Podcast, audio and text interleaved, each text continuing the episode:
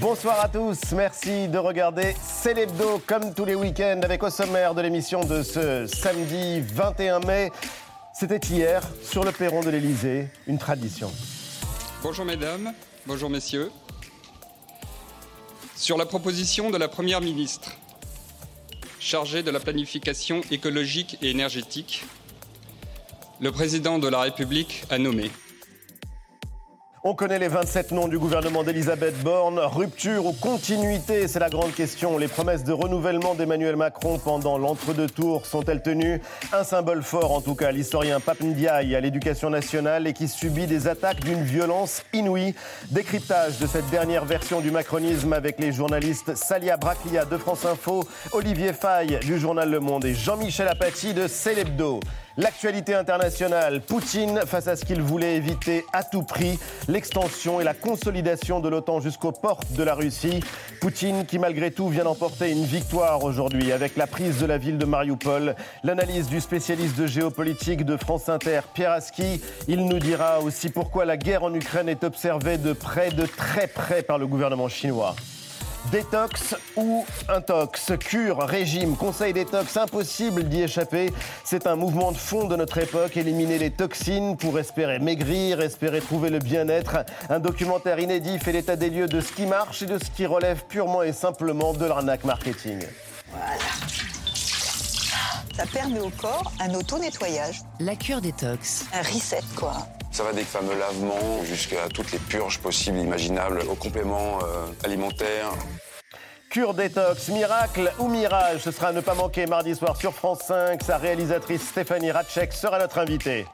Après 20h, nous serons en duplex avec le président du Festival de Cannes, Pierre Lescure. Et puis rendez-vous avec une passionnée d'orthographe, une amoureuse de la langue française. Muriel Gilbert publie Correctrice incorrigible, des bonbons sur la langue. Et elle nous dira comment ne plus avoir peur de l'orthographe. Ce sera dans la suite de Célébdo. Célébdo, c'est en direct et c'est parti.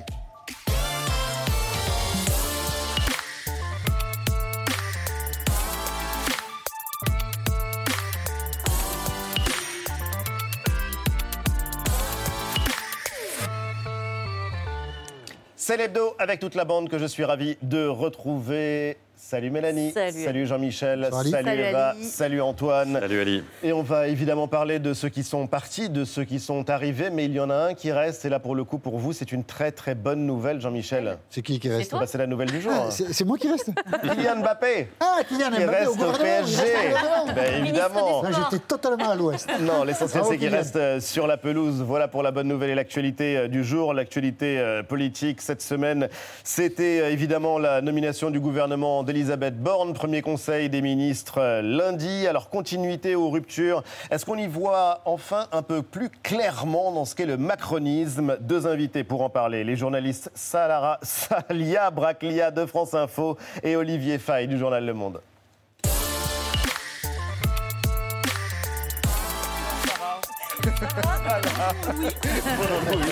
Bonsoir. Bonsoir. C'est euh, sans doute l'esprit de printemps, Salia Braclia. Salia, je sais, c'est un peu Journaliste très difficile, visage, voix familière de France Info tous les matins à 8h30.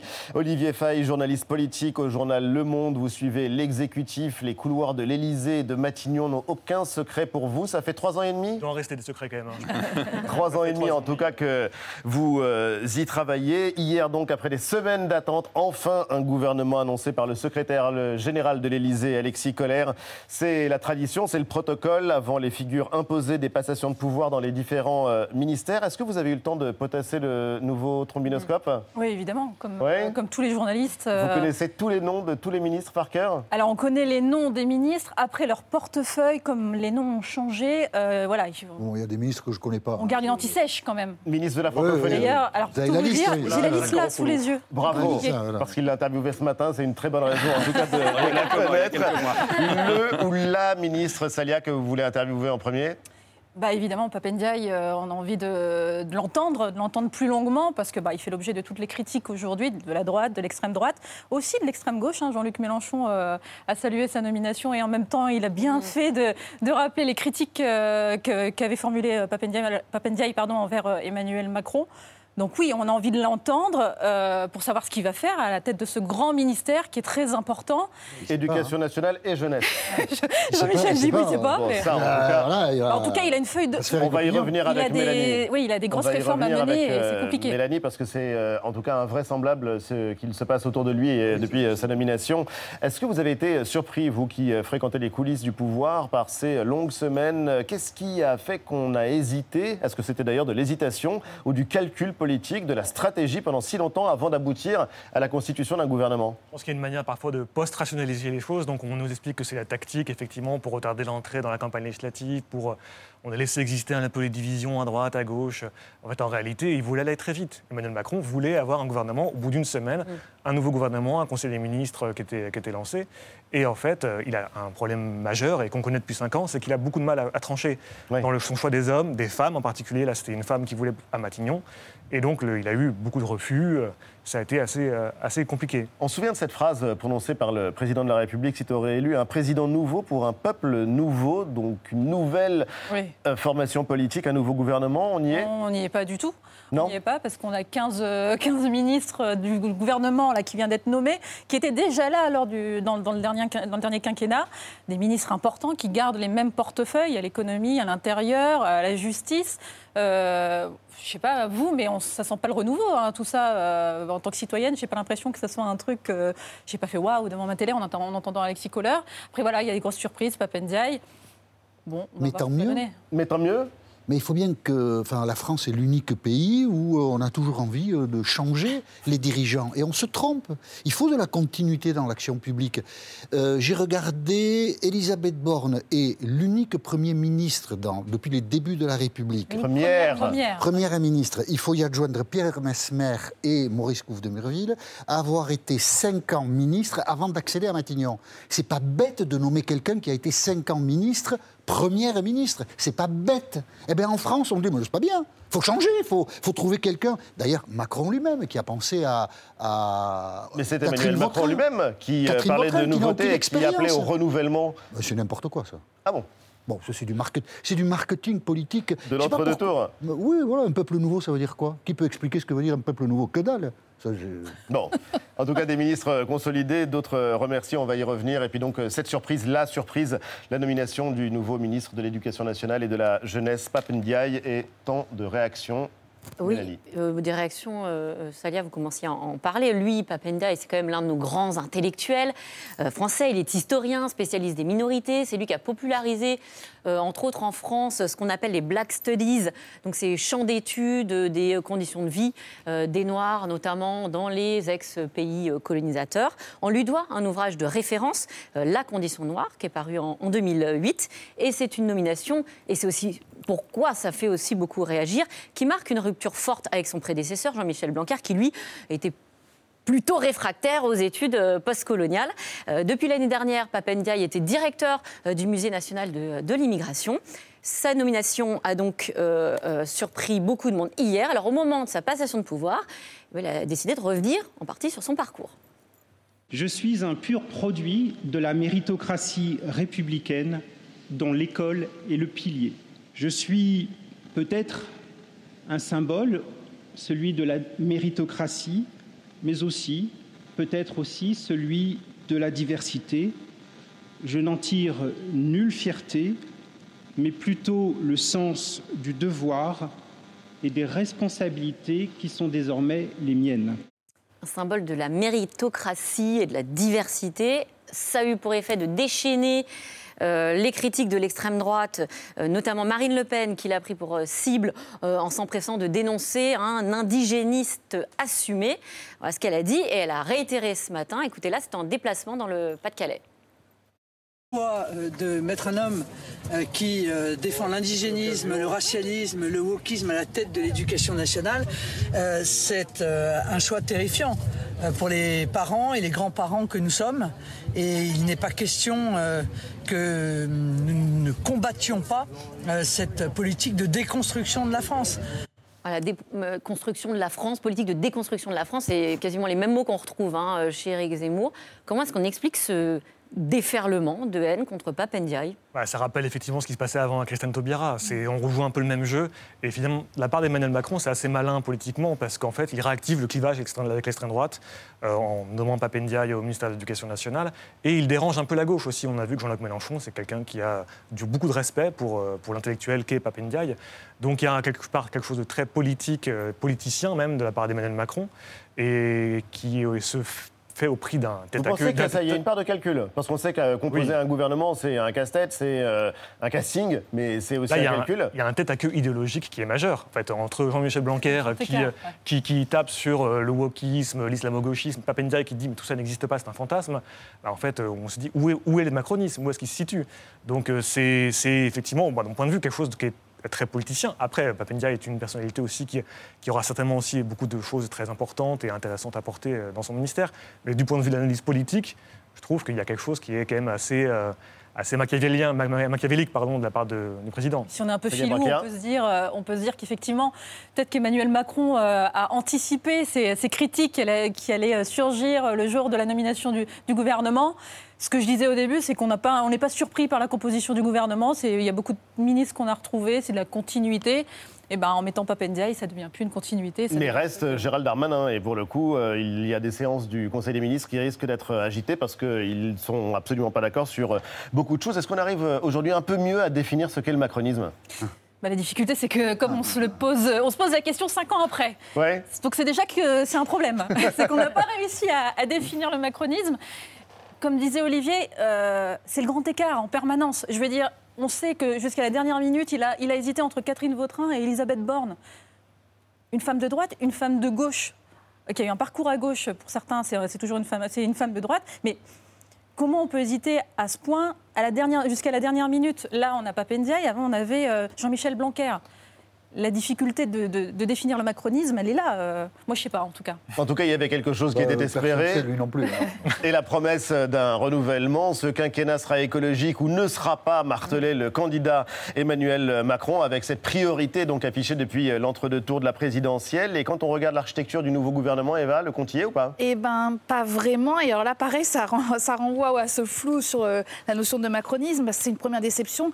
Euh, Libération titrait euh, ce matin un coup d'épée dans l'écolo, euh, ce qu'on a appelé le combat du siècle. En tout cas, ce qu'Emmanuel Macron a appelé euh, le combat du siècle. Il a choisi donc de confier quand même la planification écologique et énergétique à sa première ministre, Elisabeth Borne. Elle était déjà euh, depuis 2019 euh, à la tête de la transition écologique et solidaire. Et donc à, sa- à ses côtés, aux côtés d'Elisabeth Borne, deux femmes. Amélie de Montchalin, qui sera ministre de la transition écologique et de la cohésion des territoires. Je lis parce que j'ai peur d'oublier un terme.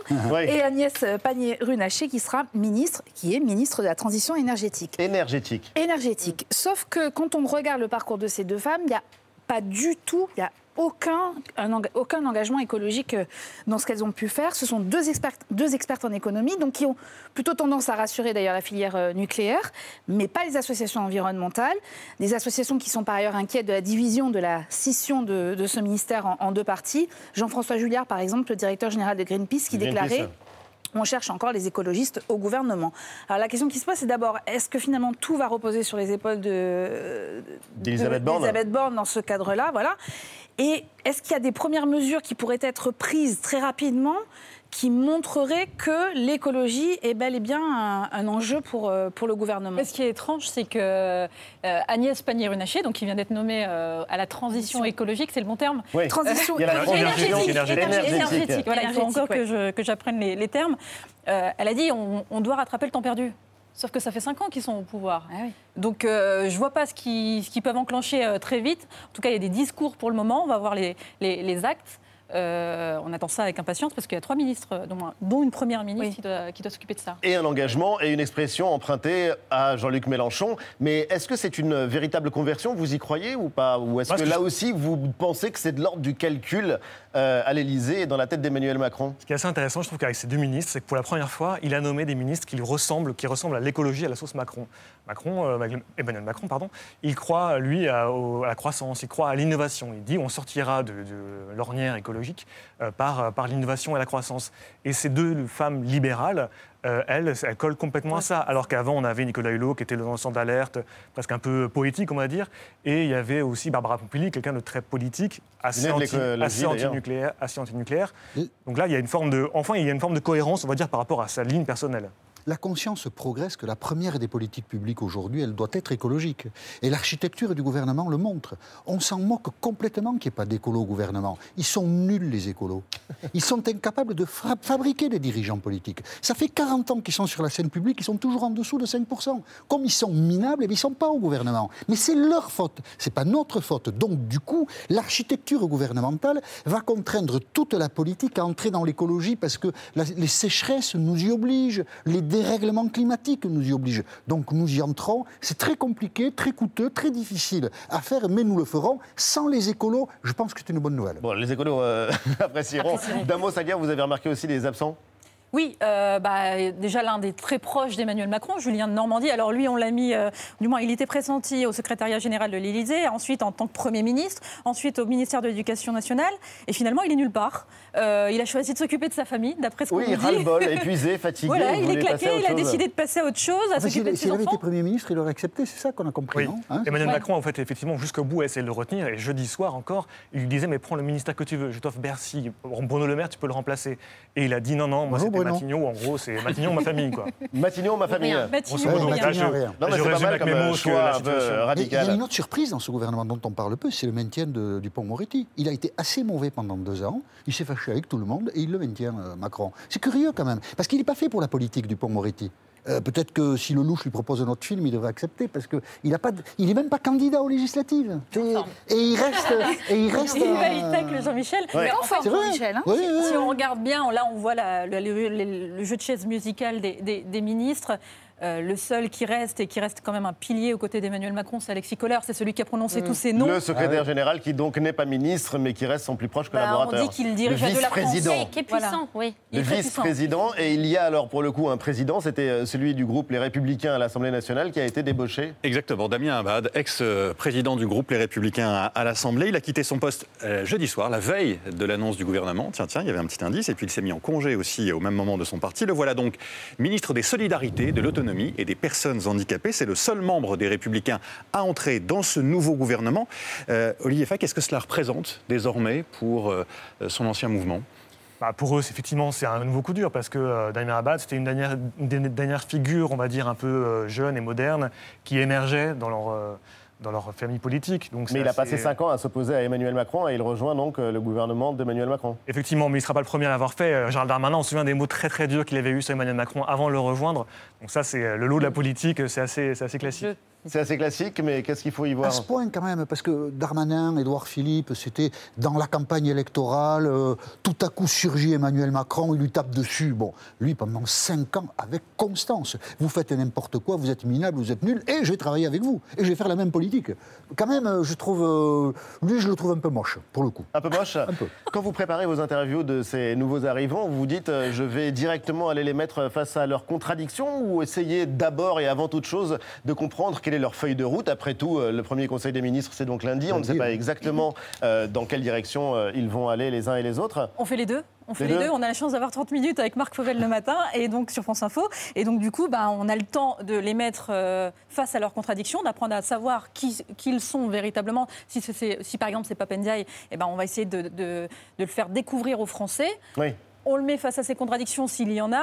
On essaie de savoir comment il va, euh, comment il va gérer euh, ce, ce, ce quinquennat qui s'annonce. Alors, on part sur un quinquennat, mais en fait, il y a les législatives. Donc, ça peut bouger hein, dans trois semaines. Euh, là, on parle de personnes qui peuvent sauter euh, Oui. concrètement euh, dans trois semaines. Oui. Donc, euh, oui, on a le temps de faire les deux. Et c'est l'avantage euh, d'avoir une interview de 30 minutes le matin sur France Info. Ça c'est sûr, et de pouvoir écrire aussi des papiers et de longs papiers dans le journal Oui. Le Monde. Vous allez continuer à suivre l'exécutif. Oui, et et donc- moi je sais que là j'ai une frustration, c'est qu'en fait pour l'instant on ne sait pas où va ce quinquennat. Oui. Et c'est là où c'est très compliqué, c'est qu'on a le sentiment que le président attend le résultat législatif, on verra un peu les équilibres et ensuite, voilà, on Et puis à vous on nous les informer aussi au boulot. Je dis en souriant. Au les travail, en tout Oui. cas, c'était le titre d'aujourd'hui en France, euh, Le Parisien. Au travail, Elisabeth Borne. Au travail, pour cette deuxième première ministre de l'histoire de, de, France, 31 ans après Edith Cresson, nommée lundi, après-midi, lundi en fin d'après-midi. Euh, dans son discours de passation de pouvoir avec Jean Castex, elle a eu quelques mots pour euh, les petites filles. Allez au bout de vos rêves, euh, leur a-t-elle dit euh, notamment. Elisabeth Borne à Matignon, ça semblait presque une évidence euh, à la victoire d'Emmanuel Macron, tant elle correspondait au, au profil souhaité hein, par le président. euh, productivité, écologie et euh, sociale, je crois. hein, voilà le, le, le- le- le triptyque que souhaitait le président. Euh, son nom a disparu progressivement au profit d'autres. On en a cité quelques-uns. Puis il est finalement revenu quasiment en dernière minute, ce qui lui vaut d'ailleurs, Olivier Fay, et vous le révélez dans l'un de vos, papiers dans le, Le Monde, euh, un premier surnom. Alors, euh, c'est peut-être pas dans le mien, je sais, là, je sais pas, je sais pas de quoi vous Vous avez parlez. pas lu vos papiers. C'est le plan B. B. Autant pour moi, c'était déjà une semaine en fait, j'ai Ah, non, oublié. Effectivement, c'est assez, dur pour elle, c'est que euh, Catherine Vautrin avait été reçue par Emmanuel Macron la semaine dernière à déjeuner et euh, c'était c'était quasiment fait. Le ministère Enfin, c'est dur pour elle, elle a fini par l'emporter. Oui, mais elle, elle- elle sait bien qu'en fait, elle n'aura pas forcément les, les- les- les- autant de liberté qu'elle le souhaite dans son action. Elle n'est pas, elle n'est pas considérée comme un poids lourd politique. Catherine Vautrin aurait peut-être pu essayer de négocier au moins quelques, euh, quelques orientations. Et puisqu'on parle de symbole, en l'occurrence, euh, pourquoi est-ce qu'on a assez peu commenté le symbole d'enfin avoir une femme à la tête d'un gouvernement et de voir la France rejoindre les grandes démocraties début. Quand elle a été européennes nommée, on l'a beaucoup commenté. on l'a très peu dit jusqu'au moment en chassé un fait peu, où mais- elle a parlé des petites filles qui peuvent maintenant rêver et rêver euh, dépasser un, un plafond de verre. Et ça, ça a été assez peu commenté. Emmanuel Macron a été, il est libre de nommer le Premier ministre qu'il veut, mais en fait non. Il était pratiquement obligé, par la pression euh, de la société, de nommer une femme. Et Oui. donc euh, ça élimine euh, beaucoup de possibilités. Oui, parce que s'il ne l'avait pas fait, on lui aurait Oui, je pense que reproché. ça aurait été et- reproché. Et Oui. euh, oui, c'est-à-dire c'est presque normal de, de lui reprocher s'il n'avait pas fait. Euh, en même temps, on se dit, euh, Elisabeth Borne, vous vous rappelez, c'est ce que disait Olivier, c'est le premier nom qui est sorti au début, et c'est elle qui avait dit dans la presse, euh, qui avait confié à ses proches, euh, mes, petits co- mes petits copains ont balancé mon nom dans la presse pour, pour être sûr que je ne sois pas nommée. Oui. À la fin, elle est nommée. C'est une belle revanche pour elle, en fait. Il y a plein de très grands films. un plan A. Il y a plein de très grands films où le réalisateur au départ avait l'idée d'un premier rôle, d'un acteur, et puis, euh, et puis après c'est un deuxième, troisième, quatrième acteur qui est sollicité, ça devient une immense vedette. Et on sait que vous Faut pas rêvez d'être désespérer. scénariste, on l'a découvert la semaine dernière. Tout de Oui, suite. Jean-Michel. Étonnant, non. Non, mais- arrêtez de tout confondre, c'est pas Monsieur, possible. le résultat de ce soir représente en lui-même une éclatante victoire. Alors j'entends l'expression euh, communément utilisée de troisième tour. En vous appelant à. J'ai une mauvaise nouvelle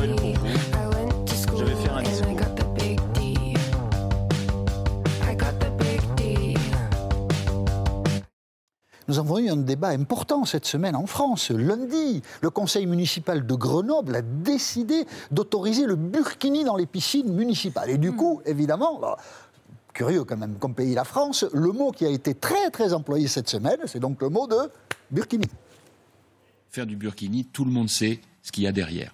Que c'est pas un signe religieux, le burkini. Rien que l'appeler le burkini, euh, voilà, c'est un, c'est un maillot de bain couvrant. Autoriser le burkini dans les piscines. voir le burkini dans les piscines. Interdire le burkini dans les piscines. Le burkini dans les piscines. Ah, le burkini, ça c'est l'accent, c'est l'accent de Saint-Cloud, ça. Le burkini. Euh, donc euh, le maire de Grenoble, c'est Éric Piolle, un écologiste. La question qu'on peut se poser quand même, il aurait pas pu faire ça, par exemple, le mois prochain, pour pas euh, perturber sa majorité, pas sa majorité, mais l'union de la gauche, parce qu'il y a beaucoup de divisions à gauche sur la question du burkini. Je vous propose d'écouter le qualificatif qu'a employé à propos d'Éric Piolle, maire écologiste, la sénatrice socialiste Laurence Rossignol. C'est mot qu'on utilise rarement publiquement, c'est pas facile. Écoutez-la. Mais quel crétin? À, à- à tout vous point y allez comme ça Ah mais bien sûr. Quel crétin? Crétin. On ne dit pas ça souvent, hein, quel crétin, comme ça. En général, on est un peu plus poli. Moi, c'est souvent, mais moi, je ne fais pas de politique. Donc, un crétin, Éric Piolle, et c'est pour éviter d'employer un mot de cette nature que François Ruffen, député de la France Insoumise, a dit ceci au micro de France Inter. Vous êtes pour ou contre J'en ai vraiment rien à secouer. En fait, il en a beaucoup à secouer, mais il ne veut pas le dire.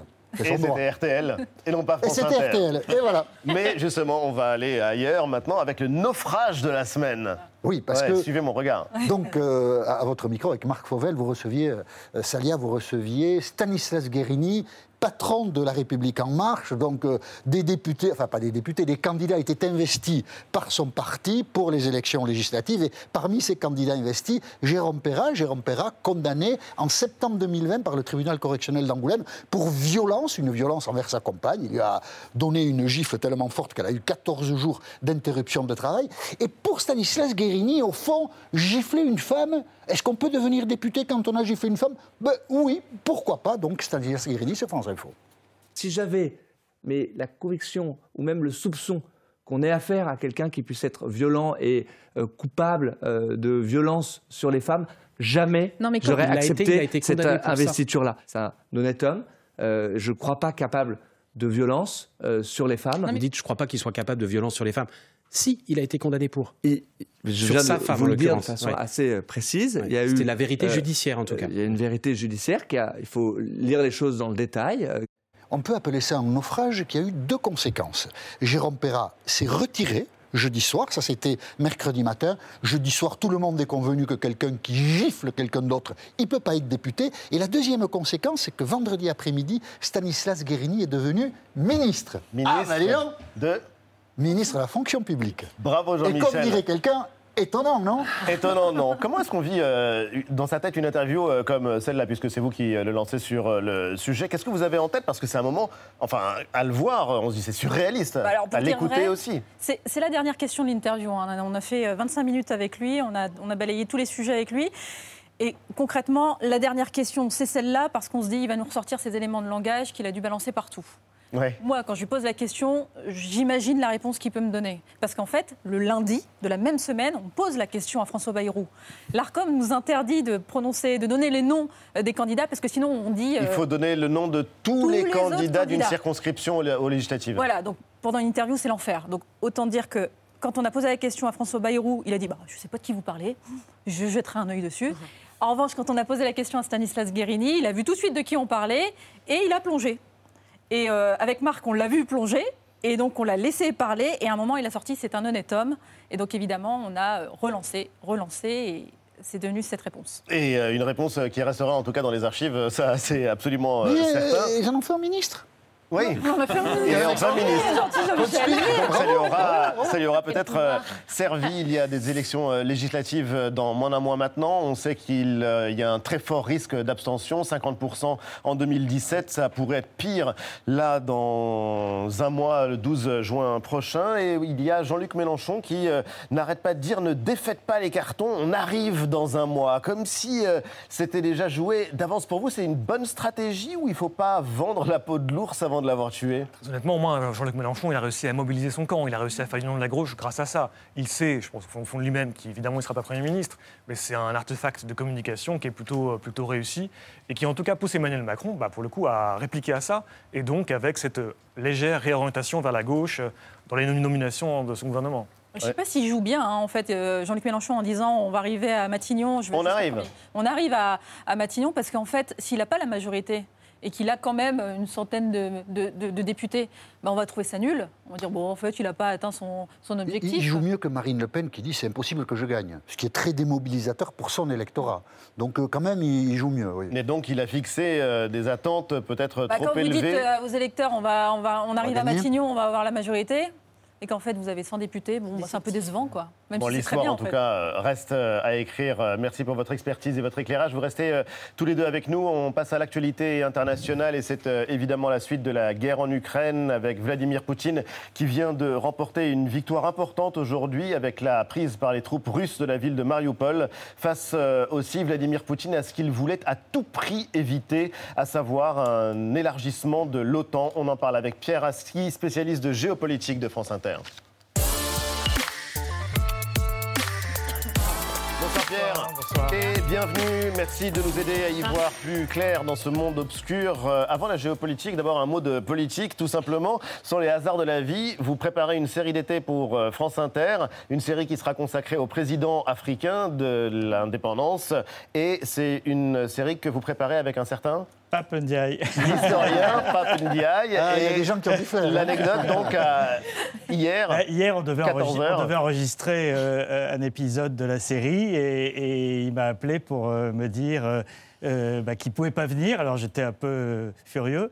Et puis il s'est senti obligé de me dire pourquoi en me faisant jurer de garder le secret. Voilà. Donc, vous avez eu un scoop et vous avez respecté Et, le et- secret. et- et j'étais le seul à avoir le scoop euh, et à le garder pour moi.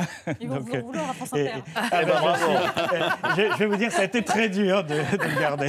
Non, mais en l'occurrence, euh, vous avez euh, bien fait. On va rentrer euh, dans le dur de l'actualité internationale, de ce que vous suivez, de ce que vous nous aidez à comprendre depuis des mois maintenant. Pierre, bientôt trois mois de guerre en Ukraine et ce coup de tonnerre cette semaine. Avant de parler de la situation sur place, de la prise de, de Mariupol, on a vu la Suède et la Finlande euh, demander à être euh, candidates euh, à l'OTAN, rejoindre l'Alliance Atlantique. Très simplement, pourquoi est-ce que c'est un événement véritablement considérable? Et on l'a dit et on l'a répété de nombreuses fois depuis le début de cette guerre. Pourquoi ce moment-là, il faut vraiment s'y arrêter et regarder ce qu'il signifie? Deux raisons. La première, c'est que ces pays sont neutres depuis longtemps. Euh, la Finlande a même donné son nom à la finlandisation, qui était la caractéristique de la neutralisation par rapport à, à de la neutralité par rapport à l'URSS pendant la guerre froide. Donc c'est pas rien, c'est un symbole euh, très fort. Et même au début de la crise ukrainienne, euh, vous vous souvenez peut-être que euh, Emmanuel Macron avait prononcé ce mot de finlandisation dans l'avion qui, qui l'emmenait à Moscou et qui s'était fait taper sur les doigts parce que les Finlandais détestaient qu'on parle de finlandisation. Bref, ils ont euh, euh, fait un virage à 180 degrés. La Suède, c'est encore plus spectaculaire. La Suède est neutre depuis deux siècles. Deux siècles. Elle n'a pas participé aux deux guerres mondiales. Depuis 1814. Et, et- et- et tout d'un coup, en, en l'espace de, de deux mois, vous avez un consensus politique interne incroyable. Tous les partis euh, importants. La population qui n'en voulait pas, finalement, Voilà. On demande... est passé, il faut voir les sondages, on est passé de 30% de soutien à l'entrée dans l'OTAN à 70% en l'espace d'un mois et demi. C'est du jamais vu. Et, et c'est surtout, ça c'est le deuxième point, euh, l'inverse de ce que voulait euh, Poutine. Poutine. Poutine fait, euh, entre en guerre en disant euh, l'OTAN me menace. Et, et la première réaction, c'est que les peuples voisins qui se sentent menacés disent à l'OTAN bah, ouvrez la porte parce qu'on parce qu'on veut, on veut être protégé. On veut être protégé. Et alors, c'est intéressant, justement, Pierre, de s'arrêter sur le cas de la Finlande, parce que la Finlande, on dit que c'est un pays neutre, mais c'est un pays, et on l'a vu dans un remarquable article du Monde il y a quelques semaines, c'est un pays qui se protège déjà depuis Oui. longtemps et très longtemps contre la possibilité d'une invasion de l'URSS ou de la Russie notamment, maintenant. Oui, notamment de la Russie, puisqu'il faut se représenter euh, la position de la Finlande, qui est en fait collée euh, à la Russie, euh, au nord, euh, au nord-ouest, où on va le voir. 1340 de frontières 1340 communes. kilomètres de frontières communes entre les deux pays, que vous voyez là euh, symbolisées par les, par les pointillés. Euh, et donc cette possibilité, euh, dans l'esprit des Finlandais, d'être envahis par les Russes, qui ne les a pas quittés, même si euh, effectivement on parlait de neutralité, ce qui ne veut pas dire immobilisme. La preuve, c'est que en fait, euh, en, en Finlande, euh, la, la défense, c'est l'affaire de tous les citoyens. très impressionnant, C'est d'ailleurs. très impressionnant et c'est très bien décrit dans l'article du Monde. C'est-à-dire que vous avez finalement des entraînements militaires chaque année qui concernent une grande majorité, un tiers de, de la population. Vous avez des stocks tenus secrets de réserves de médicaments, de nourriture en cas d'attaque. Tout ça alors que c'est un pays neutre. C'est euh, stupéfiant. Et les Finlandais eux-mêmes sont même tenus euh, d'avoir suffisamment de réserves en cas de coupure totale euh, d'électricité, de chauffage, d'énergie, etc. Tenir au moins trois jours. Et il y a même 50 000 abris euh, anti-bombes partout en, en Finlande. Donc on voit qu'elle n'a jamais vraiment baissé la garde. Là, la différence, c'est qu'elle saute le pas en même temps que la, en même temps que la Suède en demandant l'adhésion de l'OTAN. euh, ce qui euh, euh, pose la question quand même de ce basculement qui, se- qui intervient très rapidement. Qu'est-ce qui fait que l'opinion, tout d'un coup, les opinions publiques, les gouvernements changent David Alors, D'abord, il y a le poids de l'histoire, parce que cette préparation permanente à la guerre, c'est le poids de l'histoire de la guerre entre la Finlande et l'URSS dans les années 40. Et, et- et la Finlande a tenu bon.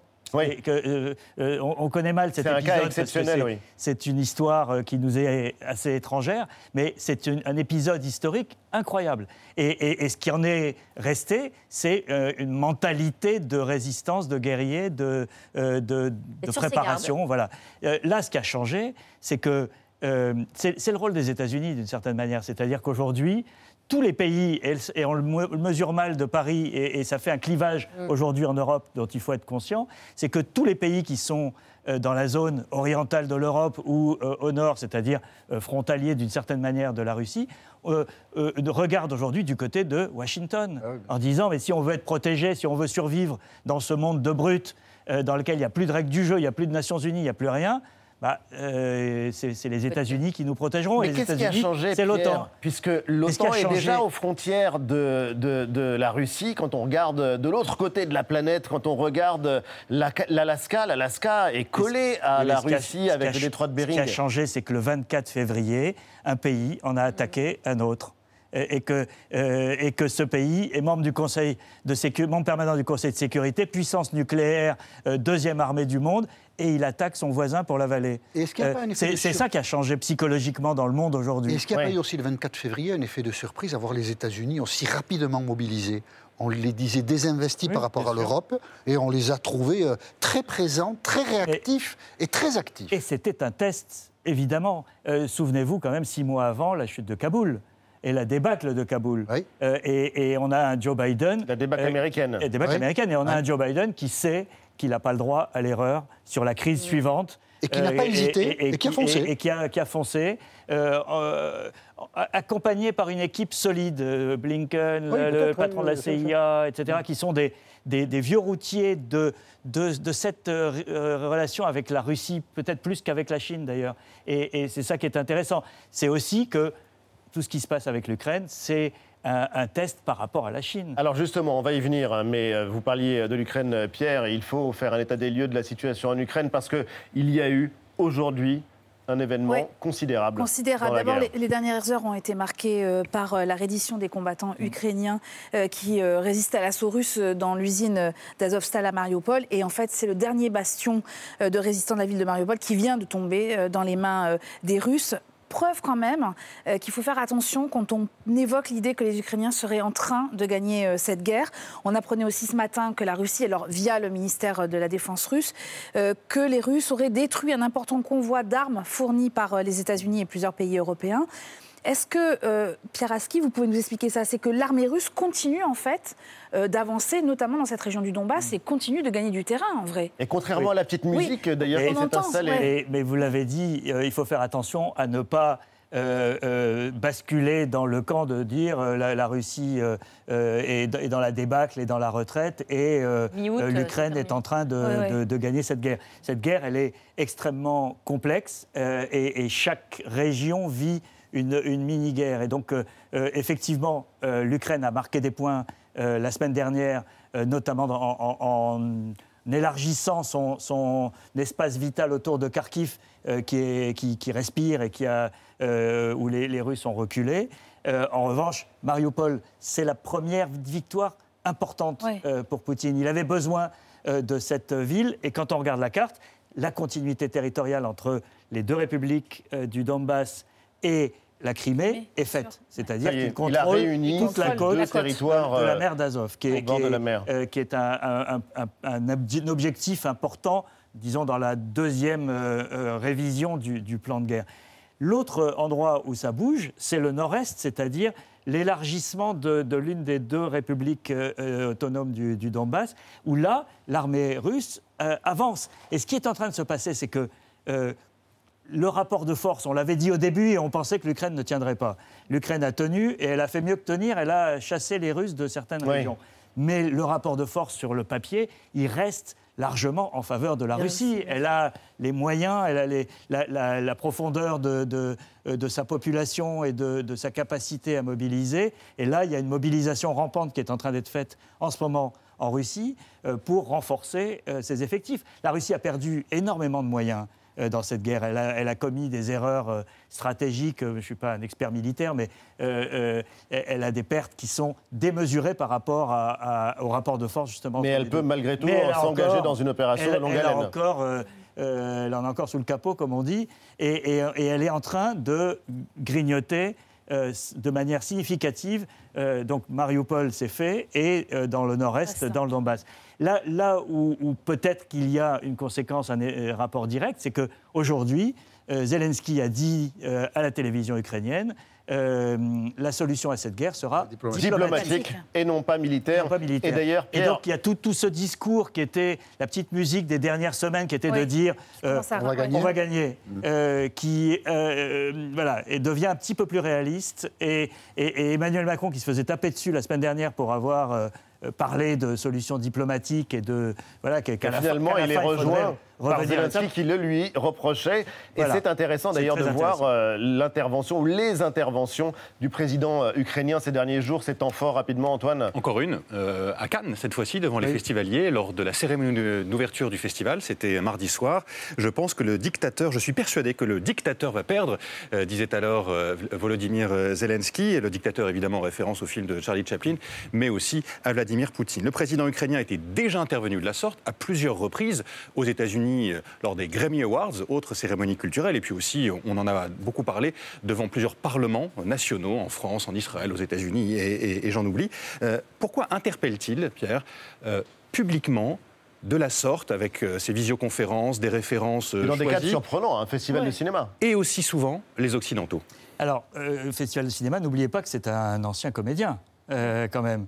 Euh, on, a, on a vu récemment sur Arte euh, des, des- des- des épisodes de la série dans laquelle il avait joué, où il incarnait, Serviteur de l'État. hein. il, inca- il incarnait le rôle qu'il joue. Le serviteur du peuple. le- le- On va oui. en parler tout à l'heure avec Pierre Lescure. Voilà, il, il- il incarnait le rôle qu'il joue aujourd'hui dans la réalité. Donc c'est- une mise en abîme assez étonnante. Il a compris une chose, euh, c'est que euh, comment il survit aujourd'hui par les livraisons d'armes euh, faites par les Occidentaux. Et on a vu en deux mois un changement radical euh, dans les postures des pays occidentaux. On, parlait au début d'armes défensives, les Allemands voulaient pas, euh, avaient envoyé des casques, et, et- etc. Euh, aujourd'hui, les Allemands ont annoncé hier que les premiers chars seraient livrés à l'Ukraine au mois de juillet. Donc ça, c'est le fruit quand même de cette image de, de résistance et d'unité, de, de courage qu'a donné l'Ukraine, Et qu'il a su, lui, incarné incarner. par, euh, par Zelensky, avec en plus euh, euh, un retournement de l'opinion ukrainienne vis-à-vis de lui, parce qu'il était euh, très bas dans les sondages euh, en, en Et Ukraine. maintenant une euh, juste avant. Et aujourd'hui, il y a une unanimité, une unanimité incroyable. Justement, euh, dernière question, euh, Pierre, euh, pourquoi est-ce que cette guerre en Ukraine, bon, elle est regardée un peu partout dans le monde, chez nous particulièrement, mais pourquoi est-ce qu'elle est scrutée à la loupe par le gouvernement chinois? Qu'est-ce qui peut servir aux Chinois comme leçon de ce qui est en train de se dérouler en Ukraine? D'abord, les sanctions occidentales. Les Chinois se scrutent ce qu'il pourrait arriver s'il y avait un, vrai conflit, par exemple, autour de Taïwan ou dans la mer de Chine du Sud. Euh, quel type de sanctions s'appliquerait à eux? On, le sait, depuis, euh, depuis Trump, en fait, les Chinois regardent comment réduire leur dépendance vis-à-vis des Occidentaux. Nous, on parle de réduire notre dépendance vis-à-vis de la Chine, mais eux font le même travail en sens inverse. Et donc, l'Ukraine euh, et, la Russie, c'est un, terrain de- de- de- d'expérimentation en temps réel. La deuxième chose, elle est militaire. Euh, si j'étais un général chinois aujourd'hui, je me dirais, mais est-ce que tous les plans que j'ai faits, toute mon évaluation à la fois de mon armée, euh, de la capacité de résistance de- des gens d'en face et de l'implication occidentale, est-ce que toutes ces idées que, que nous avons euh, sur le papier, est-ce qu'elles sont encore valables aujourd'hui La Chine qui n'a pas fait la guerre depuis 1979. depuis 1979. Et la troisième chose qui est très intéressante et très importante, euh, c'est le président de la Chambre de commerce européenne en Chine, qui représente 1800 entreprises. hein. C'est un Allemand qui l'a dit. Il a dit toutes les entreprises étrangères euh, euh, installées en Chine ont regardé, ont- sont traumatisées par ce qui s'est passé en Russie. Renault qui a quitté en, un, quart d'heure en vendant pour un rouble symbolique sa participation dans l'ADA.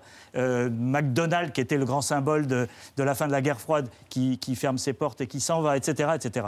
Euh, et, et ils se disent tous, est-ce qu'on ne sera pas obligé de faire la même chose en Chine s'il y a la guerre à Taïwan? Et donc, ça veut dire que si demain vous êtes euh, General Motors ou, euh, ou Volkswagen ou je ne sais pas qui, Volkswagen ou une grande marque de- qui, automobile allemande. qui doit investir un milliard pour euh, étendre une chaîne de production, etc. Vous vous dites peut-être que c'est pas en Chine Mm. que je vais le faire parce que le risque politique tout d'un coup est monté d'un cran et il devient euh, trop dangereux. En tout cas, c'est beaucoup plus clair. Merci infiniment, euh, Pierre Aski. Vous restez euh, avec nous. Merci, euh, Olivier Fay. Merci, Salia Braclia. Après une longue campagne présidentielle, il y a les législatives, un quinquennat qui commence. Ça va Vous avez encore l'énergie, la passion de la chose politique? Ouais Eh ben, écoutez, en tout cas, on vérifiera ça tous les matins de la vie à 8h30. Donc, euh, en écoutant la matinale de France Info, je sens que je me fais engueuler avec euh, Marc Fauvel, Olivier Faye. On vous lit dans Le Monde et je rappelle la conseillère Marie-France Garot qui était la femme la plus puissante de la Ve République, avant peut-être Elisabeth Borne, on ne sait pas. Et Pierre, vous restez avec nous, la matinale d'Inter, vous y êtes tous les matins à 8h15 et c'est à ne pas manquer. On va passer maintenant, et non pas que vous en ayez besoin, mais c'est l'enquête de la semaine. Merci à tous les deux. L'enquête de la semaine, impossible d'y échapper, c'est un phénomène cure, détox, miracle ou mirage. Ce sera à voir mardi à 21h sur France 5, bande annonce. Ça permet au corps un auto-nettoyage. La cure détox. Un reset, quoi. Ça va des fameux lavements jusqu'à toutes les purges possibles, imaginables, aux compléments euh, alimentaires. Un miracle L'intérêt, c'est d'éliminer les toxines. Quand votre corps dit oui, ça fait... ou un mirage On euh, transforme ça en un business. Là, c'est le début de l'entourloupe. Enquête de santé, un documentaire suivi d'un débat en direct, mardi à 21h sur France 5. Détox ou intox On en parle avec la réalisatrice Stéphanie Ratchek, qui est notre invitée.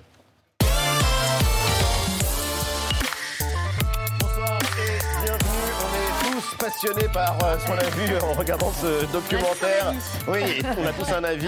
Il y avait ceux qui étaient prêts à se lancer dans des cures de jus de fruits. Il y avait ceux qui euh, voulaient à tout. tout prix retrouver un summer body, comme on dit, un corps euh, prêt pour la plage. Oui, c'est ça. Puisque l'été arrive, cure, détox, miracle, mirage. En tout cas, c'est un documentaire inédit et passionnant qu'on pourra voir donc euh, mardi à 21h sur France 5. Euh, Il y a Antoine qui acquiesce. Ce sera suivi d'un débat avec euh, Marina Carrère-Dancos euh, comme maîtresse de cérémonie. Un mot qui s'est imposé ces dernières années, détox, et c'est vrai que c'est absolument partout. On le voit dans les rayons des supermarchés, on le lit sur les réseaux sociaux, on voit partout des conseils pour maigrir, se détoxifier, être en meilleure santé. Régime détox, définition d'abord Alors, le régime détox, c'est pas maigrir justement, mais ce qui est vendu et ce qui est promis, c'est plutôt euh, d'enlever des toxines. Sauf que euh, le mot toxine, c'est un mot très vague et c'est d'ailleurs un peu là-dessus que marche euh, ce marketing. On ne sait pas très bien ce que c'est. En fait, on parle surtout de polluants. Et et là-dessus, ils n'ont pas tort. C'est vrai qu'on est confronté à de plus en plus de polluants. on mange pas très bien. euh, Mais c'est vrai qu'il y a une zone de flou, en tout cas, où on nous promet Ouais. tout et n'importe quoi, et ça peut aller à la fois de choses toutes simples, un jus ou un thé détox, à des pratiques beaucoup plus exigeantes, voire euh, barbares, on va en parler. Ce qui est Mm. intéressant quand on regarde le doc, c'est de voir euh, comment s'est développé le business euh, de cette, euh, de cette euh, industrie. Vous vous êtes rendu au Salon du Bien-être, sachez que ça existe, Euh, ça se tient chaque année, porte de Versailles à Paris, et il y a beaucoup, beaucoup de monde euh, qui s'y presse. On voit des milliers de visiteurs euh, porte de Versailles à ce salon où on vend des jus, des thés, des compléments alimentaires parfois très chers, on va y revenir. Et euh, quand on regarde euh, bon, ce qui est proposé, en plus des jus, on peut se mettre à... Ne plus manger du tout, donc à Oui. faire des cures. oui, on paye pour ne pas manger. C'est quand même un, un vrai concept, fallait le trouver.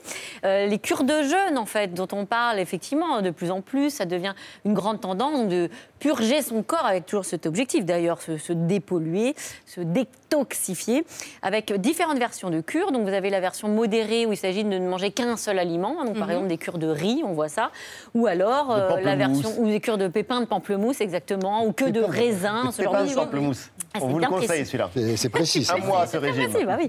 Euh, ou alors des versions beaucoup plus radicales, c'est le jeûne complet, où pour le coup on n'ingère aucun aliment, euh, euh, zéro aliment. Alors au programme, vous avez ces cures-là, et puis en même temps, alors ça c'est quand euh, euh, c'est des propositions de, de programmes qu'on voit là, voilà, de, de personnes qui se retrouvent en groupe pendant quelques jours. Vous avez aussi euh, des activités sportives, des soins de cryothérapie, de massage. On fait tout ça sans manger, hein. On a bien vu la dame s'asseoir euh, les fesses dans une, Ouais. dans une bassine, vous nous expliquerez pourquoi, et on fait tout ça bien sûr sans Je manger. vais faire ça ce soir. Et on fait même, et on fait même ce qui s'appelle, donc j'ai découvert ça dans le documentaire, du thermotraining. Donc ça, c'est du sport qu'on fait en plus dans un sauna avec des infrarouges pour stimuler les muscles au maximum, puisque l'objectif, c'est de stimuler, nous dit-on, euh, la masse graisseuse, qu'on appelle le tissu adipeux. Voilà, figurez-vous qu'on a du tissu adipeux. Et donc ça serait la cause de tous nos maux, puisque dans ce tissu adipeux, il y aurait donc des toxines, et c'est mal, les toxines, donc on s'en débarrasse. Vous avez bien sûr fait des contre-interviews, vous êtes allé voir un médecin. Euh, Qu'est-ce qu'il vous dit? Est-ce que c'est aussi simple que ça? Il suffit en gros de s'agiter et de plus manger du tout pour se détoxifier?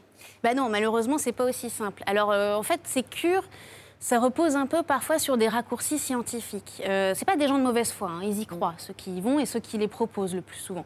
Le problème, c'est que ce raccourci scientifique, ça part d'une réalité, c'est que les polluants et les toxines, quand le corps ne sait pas les éliminer, euh, il les stocke dans les matières grasses. Et donc, ça pourrait être hyper simple de se dire, on jeûne, on perd de la matière grasse, Logique. Les polluants repartent dans la circulation et puis on va faire du sport, on va transpirer et ça va partir. Mais en fait, ça fonctionne pas du tout comme ça. Ça part pas par la peau, par la transpiration. Ça repart dans le corps. On sait, si on n'a pas su les éliminer euh, la première fois, ça, ça va rester euh, malheureusement euh, dans le corps. Encore. Et euh, d'ailleurs, c'est assez fascinant. Vous avez l'air consterné, vous avez l'air accablé. Ah, Donc il y a deux réactions totalement contradictoires. Et puis il y a les regards intéressés et passionnés. En l'occurrence, Eva, on découvre alors ce qui est fascinant dans le monde de la détox, c'est une pratique euh, que tu as Ah oui. adorée. Alors, euh, pratique, par- parmi, parmi toutes celles que vous avez répertoriées, hein, euh, c'est une naturopathe qui propose un soin très spécial puisque c'est un bain de pied. Donc, je vous explique, bain de pied dans une eau à 37 degrés, on y plonge une, bombi- une bobine immergée, donc ça va envoyer des petits signaux électriques, et puis on- pour euh, compléter cette formule, solution saline à base de sel de l'Himalaya euh, qui est euh, voilà, qui est dissoute dans cette eau. Et ce procédé d'une trentaine de minutes permettrait de faire sortir toutes les toxines par les pores qui sont situés sous nos pieds. Et la preuve en image. Il y a quand même un petit peu de- d'inflammation. hein. Euh, Tu vois, toutes ces zones un petit peu euh, rouille. Excuse-moi, mais t'es un petit peu rouillé de l'intérieur. hein, voilà. T'as pas des douleurs un peu, des fois, quelquefois, ça tire un peu plus? Si. Ça veut vraiment dire que dans cette zone, on va dire intestin grêle, gros côlon, il y a peut-être plus d'inflammation au niveau des intestins ces temps-ci. C'est comme si vous lisiez dans du marc de café. Tout à fait. C'est pas du marc café, c'est simplement l'eau et les déchets de la personne. Voilà. Après, c'est un, c'est une machine qui a été brevetée. C'est pas n'importe quoi.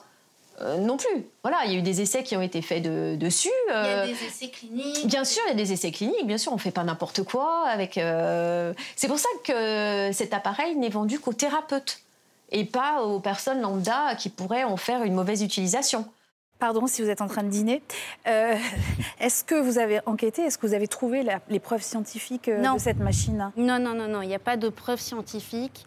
En fait, ce qui se passe, euh, je ne vais pas déflorer euh, Non, tout et le en plus, vous avez documentaire, malgré tout, mais en euh, gros, c'est une réaction testé. chimique et ça ne vient pas, euh, c'est pas, ça sort pas du corps en fait. On ne peut pas sortir des toxines par les pieds. Alors, ça s'appuie sur la médecine chinoise hein, qui dit qu'on a les organes sous la plante des pieds et que en mettant les pieds dans l'eau avec un courant électrique, confirme. ça pourrait venir toucher les organes et sortir les toxines. Mais là aussi, c'est pas aussi simple que ça.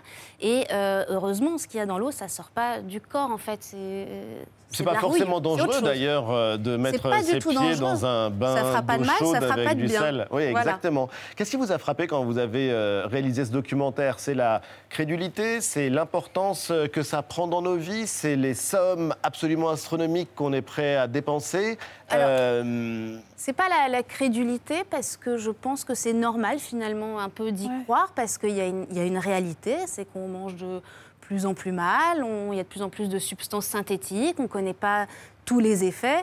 Donc il y a cette réalité et puis le problème c'est que le marketing par contre il va jouer sur cette inquiétude, il va créer cette peur.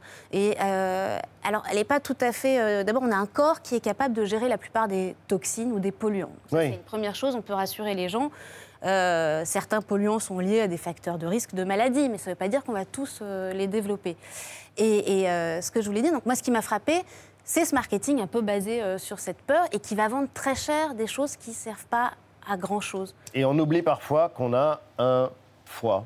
Et en l'occurrence, c'est vrai que vendre très cher des choses qui servent à pas grand-chose, ça t'a frappé. euh, Alors, il y a un exemple On, on peut les trouver effectivement dans, dans les salons dans lesquels vous vous êtes euh, rendu, mais aussi parfois chez les médecins, des médecins généralistes en qui on peut a priori avoir euh, confiance.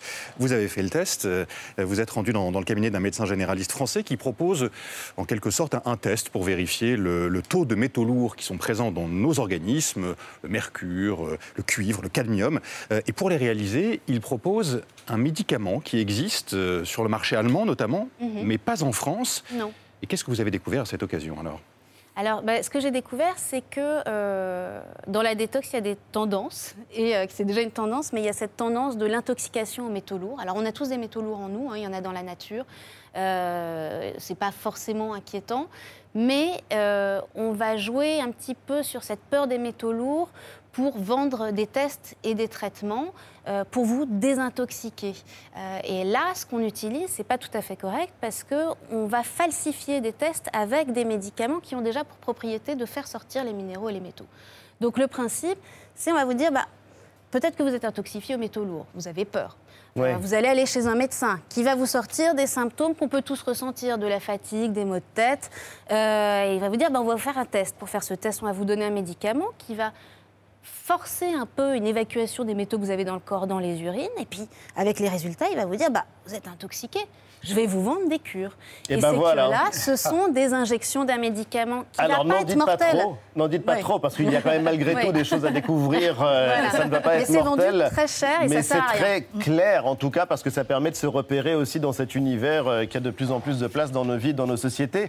Merci infiniment à tous les deux. Merci Pierre Aski, donc euh, tous les matins sur France Inter en attendant cette série d'été avec euh, Pat Ndiaye et merci infiniment euh, Stéphanie Ratchek. Euh, c'est donc les cures détox mardi 21h sur France 5. Miracle ou Mirage, c'est à ne pas manquer. C'est l'hebdo continue juste après la pub avec le président du Festival de Cannes, Pierre Lescure, et puis une passionnée de langue française et d'orthographe. N'ayez pas peur de l'orthographe. Ça va bien se passer. Muriel Gilbert nous rejoindra. Tout de suite.